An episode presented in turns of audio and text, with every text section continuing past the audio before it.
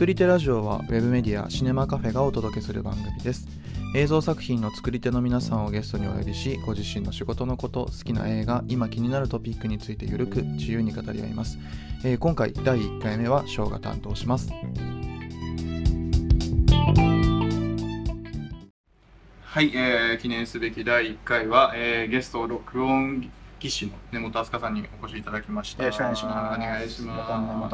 す。はい。で、まあ、あの、今日の収録が新宿御苑前駅から徒歩3分にあるバウェルバーさんで、えー収録させていただいてます。で、お酒も出していただけるということで、えー今回はですね、ジョニー・ウォーカーブラックラベル12年を飲みながら2人でお話しすれ僕はコーラで割っていただきましば。た。はい。じゃあちょっと乾杯。乾杯でよろしくお願いしま。す。おめっちゃ飲みやすいですね。あ、でも飲んだ後にめっちゃふわって香りがくるんで、すごいウイスキー飲んでるなって感じします。確かに。で、はいちょっと、あの、うんちくみたいなやつを語らせていただくと、はいえー今回のお酒ですが、スコットランドのジョニー・ウォーカーサンズ社で作られているブレンデッドスコッチウイスキーで29もの味わい深いシングルモルトをブレンドしたブラックラベルになります。ブラックラベルの象徴的なフレーバーであるスモーキーさ、12年熟成による、えータルコをはじめバニラのような甘み、あ、なるほど。オレンジやレーズンなどのフルーティーな味わいなど、ブレンドならではの多様な味が感じられる一本となっています。いや、でも、これ確かに、果実な感じしますね。飲みやすい。ね、で僕、口から離した時にすごい香りがうん。感じますよね。ウイスキーって普段僕全然飲まないから、こんな飲みやすいんだなっていうのを思いました。僕もいつもコーラで割って飲むんで、うん。うん、なるほど、なるほど。美味しいです。美味しいですね。という感じで、はい。お酒を飲みつつ、ゆるい感じで。いろいろ話せればと思いますけど、あれですよね、ニャマトさんとの出会いって、まあ、もちろん存じ上げてはいたけど、もともと知ってました、僕挨拶する前から。うん SNS では繋がってましたね、ツイッターでねうんうんうん、確かそう。そうそうだあの藤井さんとか藤井道人監督とか、今泉力也監督の作品として存じ上げていてでもあれですよね実際にお会いしたのは去年？去年の、そうですね、えっと、沖縄？沖縄沖縄。沖縄で最初に会ったんですよ。そうまあ、そう。そう、で、ご挨拶して、はい。で、なんか現場にイケメンな人がいきなり来たから、誰だっつって言って、じいさんにあれ、あれ誰ですか？って、プロデューサーですか？っつって言ったら、ライターの翔さんって言ったから、で、僕名前知ってるから、挨拶しなきゃっつって、どうも、つって。そういやだからなんか多分あの関東以外の現場にそのライターとしてはい。入らせてもらうの初めてだったんですよ、はいはいはい。で泊まりも初めてだったから結構緊張してて。そしたらなんか「ご挨拶したい」って言われて。えやばいやばいと思ったら根本さんだったっていう。どうも、みたいな。感じでしたね。あれでもなんかあそこなんだろう砂浜ね海辺で。そうそう、海辺で、そう、撮影してて気持ちよかったですよね。でもさその時サッカーしてませんでした？僕、正面部とサッカーしてました。そうなんかすげえリフティング上手い人いるんだけどみたいな。なんかあの。でなんかその撮影と撮影の移動してお弁当を食べて飯食って、次まで待ってるみたいな時そうそうそうの時になんかこうみんなでビーチで あの照明技師のやついつもサッカーボール持ってきてて、どこでもサッカーやってるんで。なんかあのトップガンみたいな感じであやってましたよビーチでね。ビーチですごいいい雰囲気のあれでしたけどでその後、まあ同じ現場に僕は何回かお伺いしてで、僕の喋り相手になってくれてたんですよね。ま たねなんか街の時にあのとあるお家での撮影でああ、そうですね。こう結構でもなんか突っ込んだ話しましたよねなんか二人でそうですね。なんか業界の話をしてましたね。なんかね、あとなんかギャラの話とかしてたあ、ギャラの話とか。そうそう。どうやって生きていくかみたいなそうそうそうフリーランスとしてそうですね。みたいな話をすごいしたしなんか僕こう現場とかって藤井さんの現場とかは別ですけどやっぱりなんかライターっていう場所がなかなかないなと思うこと結構多かったんですけど根本さん本当話しかけてくださっていろいろなんかコンビニで並んでる時とかも話してくれたし すごいあ嬉しいなありがたいなっていうのもね。いや、喋、自分から喋らなさそうじゃないですか。そうそうそう。自分からもめったにしゃべけるライター、ね合わせられないから。ライターだから、うん。いや、なんかなるべく居づらいだろうなと思って。いやそうなんですよ。だからそういう気配りをしてくださる方が藤井組めちゃめちゃ多くてすっごい楽でしたね。そういう意味では、まあ、藤井さんも全然声かけてくれるし。まあ、もともとすごい、翔さんの会社分は読んでたし、うん。まあ、同世代でうん似たとこで活動してると、あの、しんのすけと俺ど同い年なんで、昔から一緒に仕事してて、うん。で、あの、ユニの活動してた時とかのメンバー、名前はよく知ってたから、そうそう。すごい、挨拶してないけど結構近いところにいる人っていうのはよく知ってたんで、確かにそうですね。そうそう。なんかいやあの TikToker の新野さん、うん。そう。僕は彼がバリバリ前線上監督やってた時代から一緒にやってたんで、気づいたら TikToker になってましたけど。ねだからそういうお話をその現場の中でしてまあ仲良くなったっていう。でなんか根本さんのツイッターとかを拝見してるとすごいこういろんな質問箱とかでいうんろんな方にこう、なんていうんですかね質問に答えたりとか相談に乗ったりっていうのをされているのを見てなかなか多分こういうことを積極的にされている方って少ないなっていうのも思っててなんか一回ちゃんとお話伺いたいなみたいなのは思ってたんですよね。でその後があれか今年の3月の東京インディペンデント映画祭そこになるですね、多分ね。ううん。でその後のあれは映画祭の受賞式？終わった後にみんなで飯食って、みんなでまあ高野菜というか、うんうん、うん。飲み、いまあ、藤井さんとか奈緒さんとか監督の皆さんと。監督の皆さんと、そこでもまたいろいろ話してって感じ。だから結構月1ぐらいではな何気に定期的にやってますよね。ねこの前もご飯したりとかね。ね下北で最後まで行くの 小出さんとご飯食べたり。しんのすけ君と、んっていう感じですかね。だから僕はそのさっき根本さんがおっしゃったようにあんまりこう人付き合いがない方なんで、うん。こういうこうシネマカフェさんでこういう楽しいことをやらせてもらえるってなった時にあんまり根本さん呼びたいです。自分がこうリラックスして話せる人を呼びたいですっていう。ね根本さんからもちょうどこう現場と現場の合間？うんだ。ったんですけどね？今、今ちょうど合間で、そうそうそう。準備期間なんですごい、うん。ゆるゆるしてるんですよ、生活が。ね、っていうのを聞いたんで、あ、もう今しかないと思って、一回現場入っちゃうと大変ですもんね。そうですね、しかも今年は結構この後長いから、7月から12月まで東京にほとんどいないんであ、、半年ね、っていうの見ました、見ました。だからそうですね、今だ今だったらできるけど、うんあと1ヶ月後になるともう無理です、あのしばらく無理ですみたいな感じになっちゃう。っていうのを聞いて、まあ今だっていう。今だからロケハン行ったりとか、うん衣装合わせやったりとか、その打ち合わせに基本出てて。まあなんか、その話とかも、前、根本さんがおっしゃってた、例えば、今泉さんとか、うん。藤井さんとか、割とこう年代が近い組が多かったけど、うん、ちょっと一回そこから出てみよう。そうなんですよ。だから、まあ、去年の、うん。あのー9月か10月ぐらいに、その、今年のその、今やってる仕事の話をもらって、うんうん。で、まあ、藤井さんとか今泉も今年いっぱい映画とかいろんなドラマの企画を持ってて、うん。どれをやるやらないみたいな話もあったんですけど、うんうんうんまあ結構ほぼ無筋からの話だったっていうのがあって、うん。結構なんか、録音の仕事って一番その無筋からの仕事が来にくいというか、うん。その撮影と照明はやったことない監督にくっつくことが多いんですよ非常に非常に。でなんかそれはプロデューサーからの紹介で、うん。明確にやっぱりカメラマンが変わると絵のルックが変わるんで、うん。作品のトーンが変えれるからだからその作品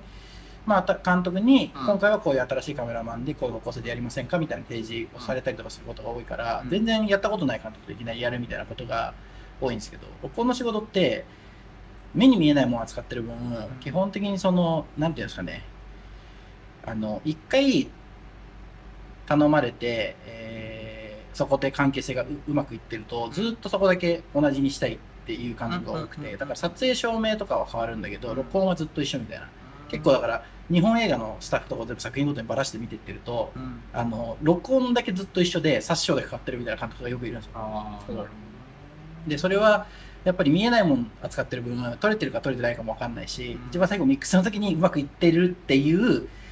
理由だけ理由だけとか、まあ、現現場でやりやすさとかもあるんですけど、その人間性とその目に見えないものを預けれるっていうその、ある種一番ブロックボックスなんですよ。だから現場のモニターでフォーカスがボケてたりとかイメージと違うサイズの絵を捉えてたら言えるんですよ監督は、けど音って目に見えないし、うん。一応渡されてるヘッドホンからセリフがちゃんと聞こえてるみたいなレベルでしか判断できないから、綺麗に撮れてるかとかあと完成の音がどうなるかとかっていうのはやっぱりすごい違くてあのだからそこを任せれる人っていうのが結構なんていうんですかねほとんどなんていう精神勝負みたいな。要は心を掴んでる人がずっとその仕事をやるみたいな職業だから、全然やったことないチームにいきなり録音でポンで入るみたいなことっていうのは結構少ない。だ僕は、そうだ、10今今年16年ぐらいやってるんですけど、うん。いきなりこういうふうに全然知らないところにドンっつっていられるのめっちゃ久しぶりで、で、まあそれはそれですごくありがたい話だなと思ったんで、まあじゃあその仕事はお受けさせてくだお受けさせていただきますって話になって、そう。で、今準備してるんですけど。そういうのは、プうん。ロデューサーさんとかからご連絡来るんですか？まあ今回はそのプロデューサーさんがお名前出してくれて、で、で、唯一僕の知り合いの人があの LINE プロデューサーにいて、その人伝いで連絡来たっていう感じですね。へえ面白いですね。だからそのなんとなくやっぱりこうさっきのお話じゃないですけど組みたいな、うん。藤井組みたいな今泉組みたいなで一緒に動いていくっていうようなイメージがあったりしたからどういう感じでその新いわゆる新規の仕事みたいなの来てるんだろうな、まあ基本はやっぱり監督とプロデューサーが一番大きくて、で、多分カメラマンとかはプロデューサーまたが多くて、録音は監督またが多いんじゃないかなと僕は思ってるんですよね。あーさっきの話そう。心つかむじゃないけど、うん。まあもちろん撮影とかカメラマン照明もあの監督から指定することが多いんですけど、うんうん。基本カメラマンが指定されてそのカメラマンがあの一緒にやりたい照明の人が来るっていうシステムなんですよね、だから監督から撮影照明録音っていうふうに指定してるっていうか、まあ、カメラマンはこの人がいい。ってはい。はい言ってそのカメラマンに声がかかってでそのカメラマンがフレームの中を作るためにじゃあライトはこの人がいいですって言っうん。て照明の技師を呼んでくるみたいなうん。形なんですよね。だからし撮影と照明は結構コンビでやってることが多くて、うんうんうんうんうん。だから結構有名な映画のカメラマンの人とかと照明のコンビを見てると大体いつもまあ同じというか大体3パターンぐらいいてそのカメラマンの時この照明3人のどれかみたいな。のとでそのこう組み合わせであのやってってたりとかする人もいたりとか、まあだからそのスケジュールでガチャンコしちゃう時もあるまあともしれない。かあとそうですねその監督の好きな方向性に合うライトはこの人この人で組み合う時はこのライティングがいいとかそういうふうにこうそう筆を選ぶ感じではいはいはい。あの変えていく場合もあるし、はい面白いな筆を選ぶっていうのすごい今なんか聞いててしっくりきましたね、うん。何水彩がやるか油彩やるかみたいな。う,、ん。明確にやっぱり絵のトーンは作品に、まあなんか分かりやすく影響するというか、うん。うん。うん。うん。うん。面白いななん。か僕とかはもういきなり来たりするのでその新規もう全然知らない人とかが来たりする。だからそのシネマカフェさんみたいにこうずっと一緒にやって呼んでいただけてる媒体っていうのもああるんですけどそれはメールとかで連絡が来るんですか？そう。メール LINE Slackチャット いろんな。でもそれはじゃあどっかしらで面識はあって連絡先は交換してるってことなんですか？いや全然知らない。どこでメアド知ったんだろうみたいな。メールアドレスが流出してるってことですね。そう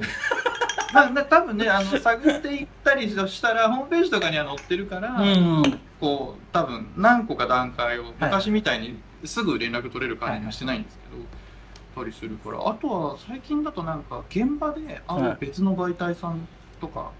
ありまあす、なんかこうあるあ例えばじゃあシネマカフェさんの取材で現場行った時に、はい。別の媒体の編集者さんがいらっしゃってて、あはいはいはいなんか急に知らない人から「ちょっといいですか?」って言われて俺怒られるのかなと思ったら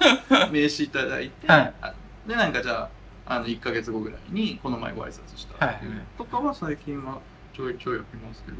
なんかこの自分が独立したのが2020年の7月なんですけど、最初からいわゆる売り込みみたいなものをしてもは全然返しはないんあですよね。だから今とかはもう逆売り込みとかをしてないので、まあ、やっぱ売り込むとうまくいかないんだなっていうのはまあ、うまくいかないっていうかその要は何者か分かんないやつに仕事を頼みづらいっていうのはもうフリーランスの僕らは当たり前で。だからそのなんていうんですかね、だから駆け出しが一番大変で、うん僕もその一番最初に仕事をし始めるときにまだ学生だったんですけど、うんうんうん。先生に言われたのは嘘つけって言われたんですよ私に、嘘ついたらバカな人が騙されて仕事をくれるから そこをミスんないでやったら仕事が続くって言われて多分ね掴んじゃえばね中の技術とかね仕事ぶりはちゃんとすればいい。あのそういう意味ではやっぱ録音とかってすごく恵まれてる仕事でさっきも言ったんですけど目に見えないから、はい。ミスとかその質が分かりづらい部署なんですよだから僕みたいにあの平気な顔して一本も映画やったことないのに録音技師って名刺に書いて配った人がうん。仕事が来るんですよ最終的に、でそこで本当に来てしまった仕事に対してビビんないでやりきっていければあの実績になっていって次が取れるっていう。けどなんかライターとか、まあ、そういうことカメラマンとか、まあ、文章の上手い下手とか読みやすさみたいなのはまあなんかある種文字が読める人だったら誰でも感じれることだしなんかあの映画のフレームとかもそうなんですけどやっぱ見てて綺麗じゃない絵ばっかり撮っちゃう人とかっていうのはやっぱり、うん。あの分かるじゃないですか、うん。なんか理由は分からないけど見にくいみたいな、うん。この人の映像はみたいな。だからそういう人って大変だなと俺いつも思います、うん。俺は俺はだからあのある種そういうその学生時代からただはったりだけをかまし続けてきてはったりかましをか重ねに重ねてきた結果あのそれがこう実績になった人間なんでそういやでもあの今の流れでちょっとあのこれまでのネモネモさんの軽いプロフィールというかをあのお話ししていければなと思うんですけどでももう昔からね幼少期からずっと映画の仕事したかったっていうお話されてましたもんそうですね、親父が映画好きで、うん。で、生まれた時から絵本の代わりに映画をずっと見せられて育ってたんで、うん。だから、まあ自動的に映画は好きになりました。うん。で、まあ、最初映画見るのが好きだったから、うん。評論家にでもなるかみたいな思いでいたんですけど、でもなんかだんだんこう、やっぱ作ってみたいなみたいなうん。思いも出てきて、じゃあ映画監督になりたいなみたいなことになってきて、うん。で、いろいろ学校行ったりとかしてる間に、なんか知らないうちに録音になったっていう。だから自主自主映画参加されてでまあそうですね。募集があったんでしたっけ？その後まあ学生の時に、一個上の先輩に入ってきた人と一緒に自主映画作り始めて、で、それの時は助監督やったりとかしてて、で、その中、その時になんかその一緒に映画作ってたチームがあって、そこのカメラマンの人が日芸の人だったんですけど、うん。なんか日芸に出てた、そのプロの現場の、あの、お手伝い募集みたいなやつの、に僕が応募して、で、プロの現場行き、行ったのがきっかけで、それが一番最初が録録音助手だったんですよね。で、なんか当時の僕としてはもう、プロの現場に行けたら各部のプロがいるわけじゃないですか。うん。だからもう、何部でもいいからプロの現場に潜り込んでしまえば、あの、まあ、監督をやりたいんだったらまず演出部だと思うんですけど、うん。演出部じゃなくても、現場に行ったら演出部がいるから、うん。僕、演出部やりたいんですよってその人たちに言えば、多分次から繋がるわけだからうん、別に何部でもいいやと思って、で、録音部で行ったんです、僕は。で、まあ、楽しかったって。そしたら。で、楽しいから、もうちょっとやるかっつって言って、録音部やってたみたいな。で気がつけばで気がついたら録音技師になってましたみたいな感じですね。なんかそのお話聞くとやっぱそのもちろんねその最最初こそまあはったりみたいなのがあはったかもしれないけど、なんか本当に着実に作品重ねられてっていう感じはしますけどねこれ前かでが携わられた作品ラインナップとかを見ていて。数だけやってるっすよね、マジで。多分本当に、多分日本で僕より自主映画やった人いないんじゃないっていうぐらい自主映画をやってやった。やってからプロになった。はいまあだからいつからプロなのって話なんですけど、まあ、そんな話は置いとくとして、少なくともまあそのインディーズ映画みたいに呼ばれるものに、本当、一時期数年間のスパンで見たら多分僕よりやってた人はいないぐらいやったし、だからまあこの前、あのインディペンデント映画祭の男女でも言ったと思うんですけど、うんまああれだけいろんな審査員の人たちがいる中で、多分実写映画に対して一番強く言えるのは俺です。うんうんうんって 言ったと思うんですけど、はそれはもう誰よりも僕本数やってるいうん。から、もうそれだけですよね。だから自分の技術がどうこうとか、経歴がどうとかいうところで、あの、録音の技術がどうとかで誇ることは全くないんですけどうん、ただ少なくともインディーズに対する考え方とか、自主映画を作っていくみたいなことに対する考えとか、そういうことに対するものはもう人一倍考え倒してうん。自分でやってきたつもりだから、うん。まあ、そこだけはあの胸張って言いますみたいなとことこあってそう。場数というそうですね。ねでもなんか例えばそのあの今お話しされてたリンディーズの映画ってどれぐらいな2週間とかなんですかまあ本当にいや2週間もないですよ。ああそうなんだ。基本1週間です。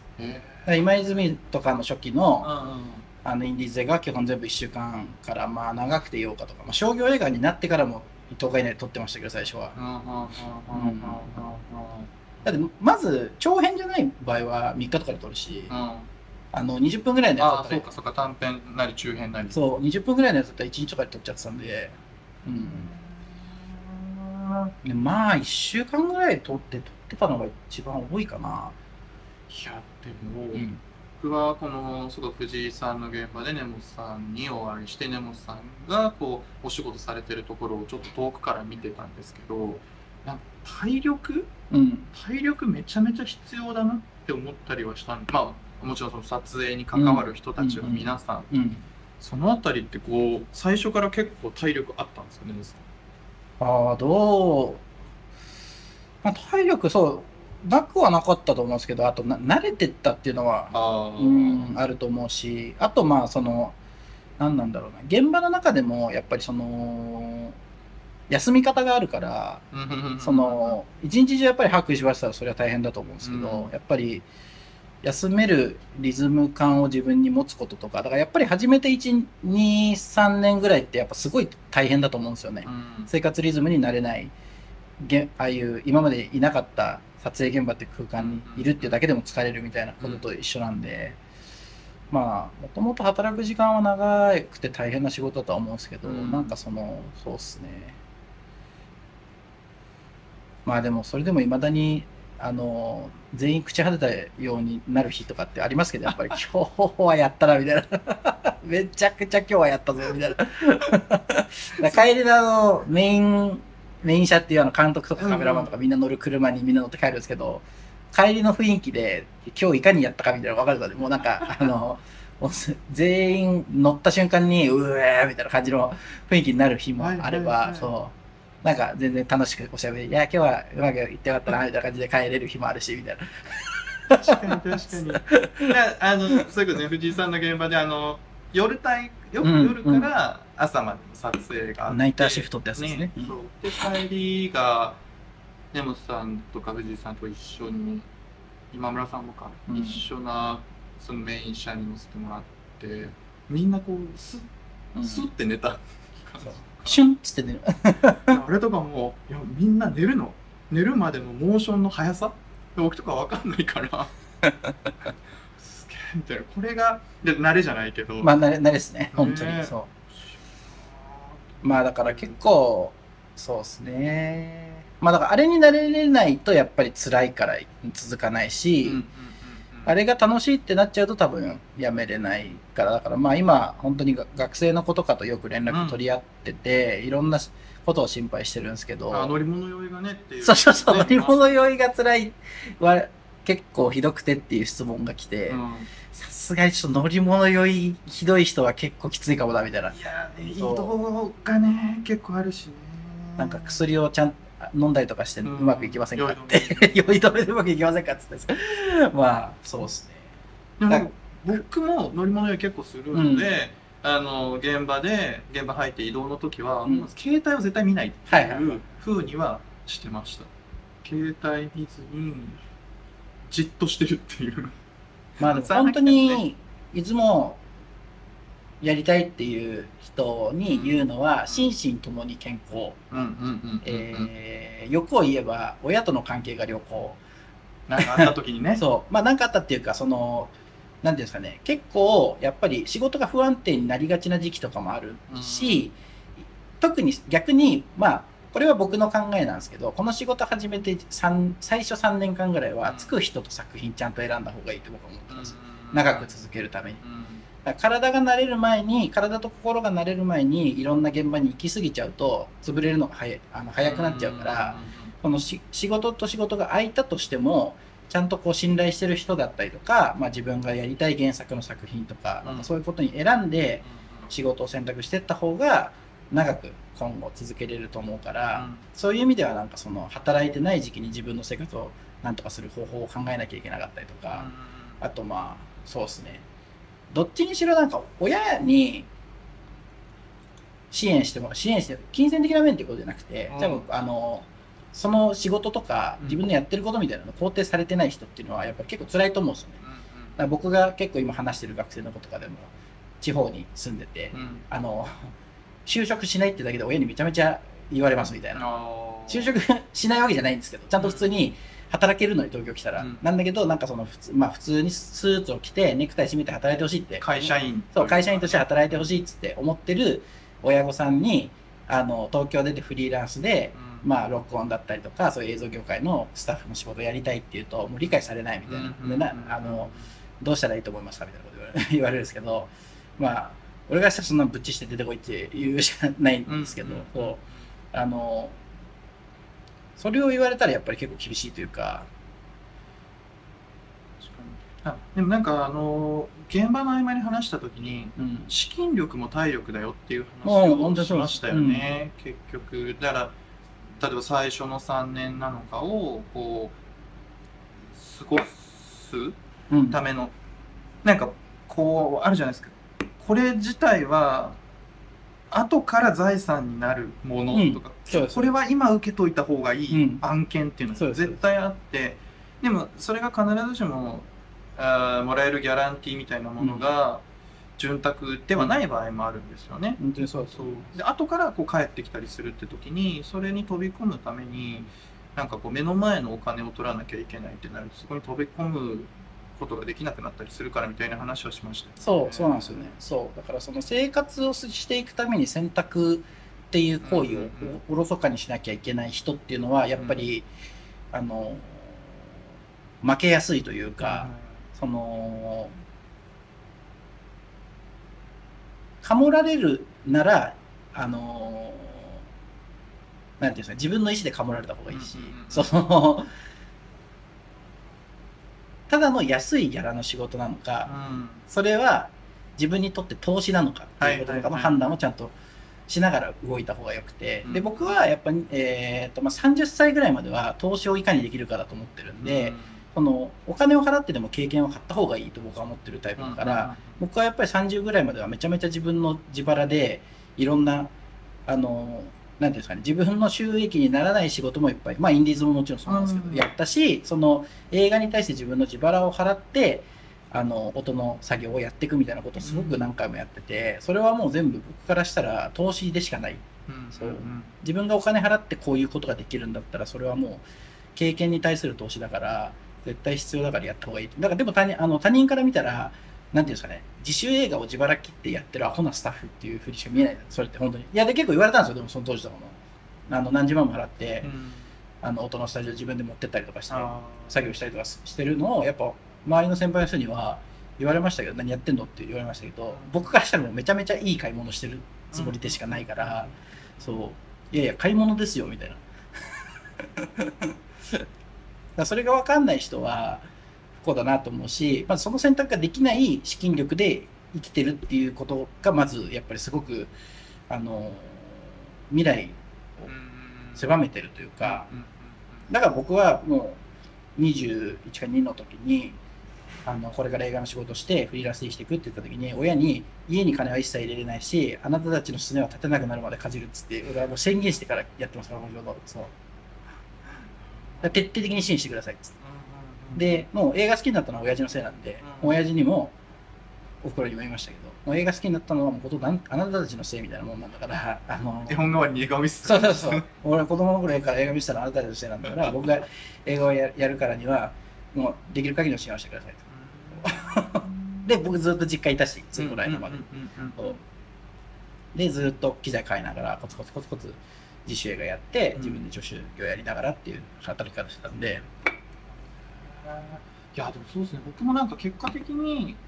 独立したのがだから32とか3とかなのかな、うんうん。なんですけどだからそれまで結局、まあ、何してたかっていうと会社員で映画の仕事をずっとしてたっていうことなんですよね、だからあの計算してそうしてたわけじゃないけどそういう意味では割と地盤固めみたいなのは結構していて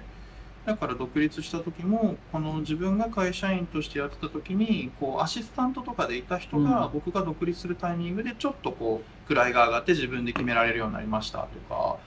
で同世代も多かったんででたまたまあのうまくいったっていうことではあるんですけどそれもなんかある種やっぱ体力だなっていうのは思うし。でもなんか自分はもういつも言ってるんですけど、うん勝てる状況でこの仕事を始めてるから、うん。まあ、例えば今この年齢でこういうふうにな状況があってこういうふうに、あのいろんな映画のお仕事させてもらったりとか、あのまあ、通常僕の年齢でやれないような仕事の大きさのものとかを担当させてもらってると思ってるんですよね、まあ、僕は。うん。っていう状況に慣れてるっていうのはもう僕はほぼ必然でうん。あの勝つべくして勝ってるというかこうん。ここまで状況を揃えてもらってるのに、できないはずないというか。だから俺からしたら何も自分は努力してないというかその状況がもうほぼ揃ってる中でやってる。価値格だと。価値格のことしかやってないんですよ僕は。ずーっと。だからもう学生時代から価値格状態で。確変状態が続いてるだけだ だからその東京近郊に実家があってまあで両親が健在でうん。で金金に困らない。うん。で仕事好きなものできる。うん。で仕事で稼いだお金全部機材買える。うん。で自分が才能があると思う。作家とだけ付き合ってずっとつ、うん。あの自分の選択で作品をやっていくとか。そので大きい借金を例えばしてあのこういう経験がしたいと思ったらそれをやらせてくれる親がいてみたいな。うん。だからもう全てにおいて選択がすごいフリーな状態でここまで来てるから僕はもうすごいイージーなあの道を進んできてるからだからこそ100%勝っていかなきゃいけないし僕がやれることを増やしていってこの後やりたい人たちのために地ならしするっていうのをあの僕はもう先頭に立ってやっていかないとダメなんですよ。だから発信もするし、うん。あの自分の年齢とかそういうこととは別でちゃんと自分が通ってきた道みたいな地ならしをする行為みたいなことはもうすごいちゃんとやんなきゃいけないと思ってて、僕はすごい恵まれてるんです確実に。そこってのなんか労力みたいなの確かに。自分も使ったことはない。でもなんかそこですごい心も体も削られてる人がすごいやっぱ多くて、若い人には。そうん。なんかそういう苦労はもうなんていうんですかね、まあ、するべきじゃないって言ったらあれなんですけど、うん。もう無駄じゃないですか。そういううん。だからうんなんですかね。あの、まあ、どうでもいいことって言ったらあれなんですけど、まあ、自分の人生なんだから自分がやりたいことやればいいわけでその要はでもやっぱり親を納得させたいとか、うん。なんかまあ最終的にやっぱ広い長いスパンで見た時にやっぱりあの親とか、まあ、もちろん家族との関係が良好だった方がいろんなことがやりやすいとかそういうのはもちろん正しいんでうん絶対その方がいいからなるべく納得したいって気持ちはあるんですけどやっぱりでも、まあ、さっきのは一番最初の話に戻るんですけど目に見えないものをで納得させるってすごく難しくて。僕の親も僕がやってる仕事を初めて認知してあなんか息子ちゃんと働いてるっぽいぞみたいなことを多分肌感で感じてくれたのってテレビドラマの仕事した時なんですよ。もう確実に明確に僕それ感じたんですけど深夜ドラマの仕事をやった時におふくろが初めてこのドラマの仕事してるんでしょって言ってきたんですよ僕に。っていうのは覚えててそれはもうなんでかっていうと夜多分あの家でテレビ見てたら息子の名前が流れてくるわけですよ。で、やっと、あ、息子が働いてるみたいな。だからそれまで都内で一巻しかやってない、どうの馬の骨がわからない連中が集まって作ってる自主映画しかやってないわけです、僕は。だから何をやってるやつなんだって親からしても。で、なんか毎日朝方出てって、なんか終電逃してボロボロになって帰ってくるみたいな感じのことを実家でずっとやってたんで、何をしてるんだで、しかもなんか年収も大してね、お金の振り込みとか見せても、あの全然お金持ってないから、あのほとんどボランティアみたいな生活をずっとや最初はやってたんで、何をやってるんだって話になるんですけど、やっぱそこで、そうですね、初めて、息子働いてるらしいみたいな、うん みたいなことになったのが、やっぱりテレビドラマを仕事した。今回が、まあ、根本さんに連続2回はい出ていただいて、で前半はちょっと僕らが好きな仕事話 お仕事トーク。お仕事まあまだ全然できますけどにそうですね。してでまあ後半はちょっとこう映画周りの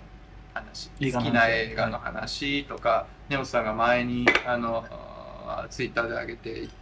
るのを見たネットフリックスはい。アマプラで見られるうん。100本でしたっけ？とか参照しつつ、はい映画作品の話とかをしていければな。と思います。